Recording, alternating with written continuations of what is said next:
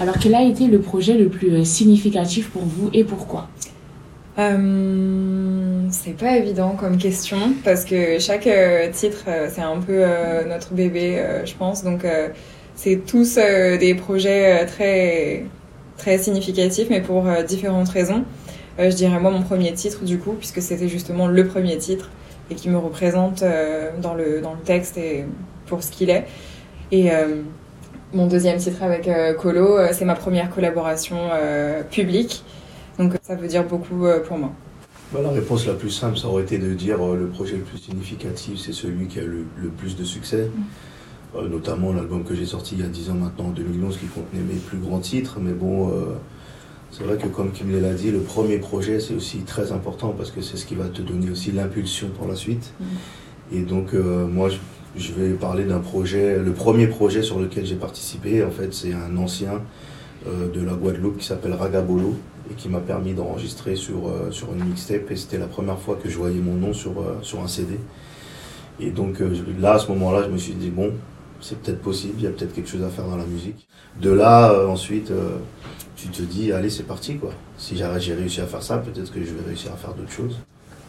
Alors, comment votre single Levitating est né? Ce single représente-t-il un nouveau départ pour vous dans vos carrières?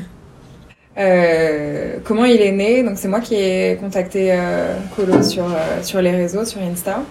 Et je lui ai proposé de collaborer car j'avais une idée bien précise pour un second single. Et euh, il a répondu présent. Donc euh, j'étais ravie. Euh, encore une fois, je pensais pas forcément qu'il allait me répondre ou qu'il allait être d'accord, qu'il allait écouter. Ou c'était vraiment inconnu quoi. Et je suis très contente qu'il m'ait répondu et qu'on ait pu collaborer sur sur ce titre, car je pense que c'est une réussite. moi, je tiens à vous féliciter pour la pertinence de la question parce que c'est mm. tout à fait ça. Et c'est vrai que moi, je le prends aussi comme un nouveau départ. La musique, c'est un éternel recommencement. Il faut toujours se renouveler. Et c'est vrai que moi, j'étais arrivé à un stade où j'ai vu beaucoup de choses en France. C'est-à-dire que la France, euh, bon, c'est mon pays, je l'aime beaucoup et je l'aimerai toujours. Mais je pense avoir fait un peu le tour euh, au niveau de la musique. Et donc, euh, quand Kimley m'a contacté, j'ai vu un petit peu ce qu'elle faisait. Et ça correspondait à moi ce que je recherchais à ce moment-là, c'est-à-dire essayer d'ouvrir ma musique un peu à l'international. Donc je ne le regrette pas, puisque aujourd'hui on a de super bons retours et puis ça commence à prendre forme.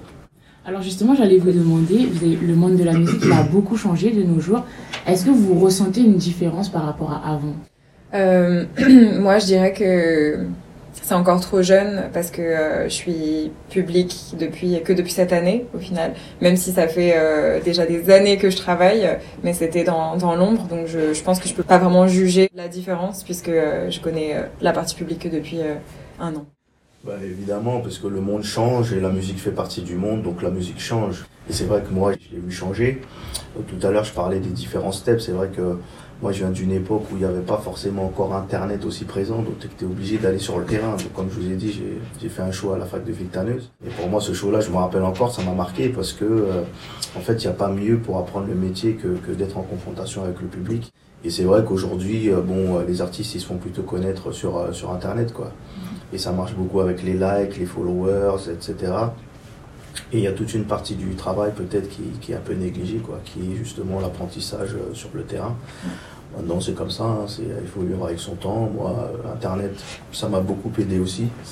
Euh, et euh, c'est un outil que j'utilise beaucoup, que j'apprécie beaucoup. Donc, euh, donc voilà, il faut, il faut suivre un petit peu les nouvelles tendances, s'adapter. et puis c'est vrai que la musique en elle-même, au niveau des techniques, par exemple, dans l'urbain, c'est plus du tout les mêmes flots comme on appelle ça aujourd'hui dans les années 2020 que dans les années 2010. Les instrus, c'est la même chose.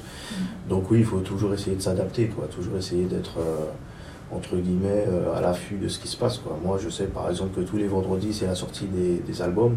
Tous les vendredis, j'essaie d'écouter euh, tous les albums qui sortent quoi, sur les plateformes de streaming pour essayer d'être au courant de ce qui se fait. Du coup, merci beaucoup à vous, Kim Meyron et Colonel Riel euh, pour votre venue, pour avoir accepté de faire cette interview.